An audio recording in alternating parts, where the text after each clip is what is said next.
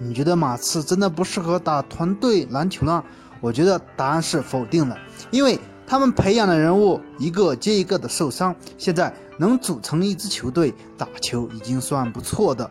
大家再看埃尔德里奇，他的能力下降可真是一年比一年快，现在能打几场已经不错的。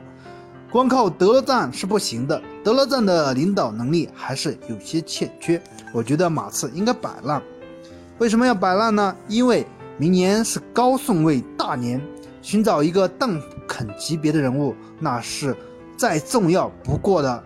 不进一次季后赛又不会死人，你觉得呢？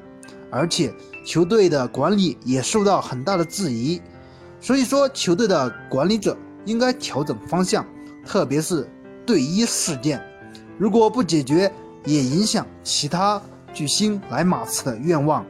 你觉得呢？欢迎大家踊跃的点赞评论，谢谢大家。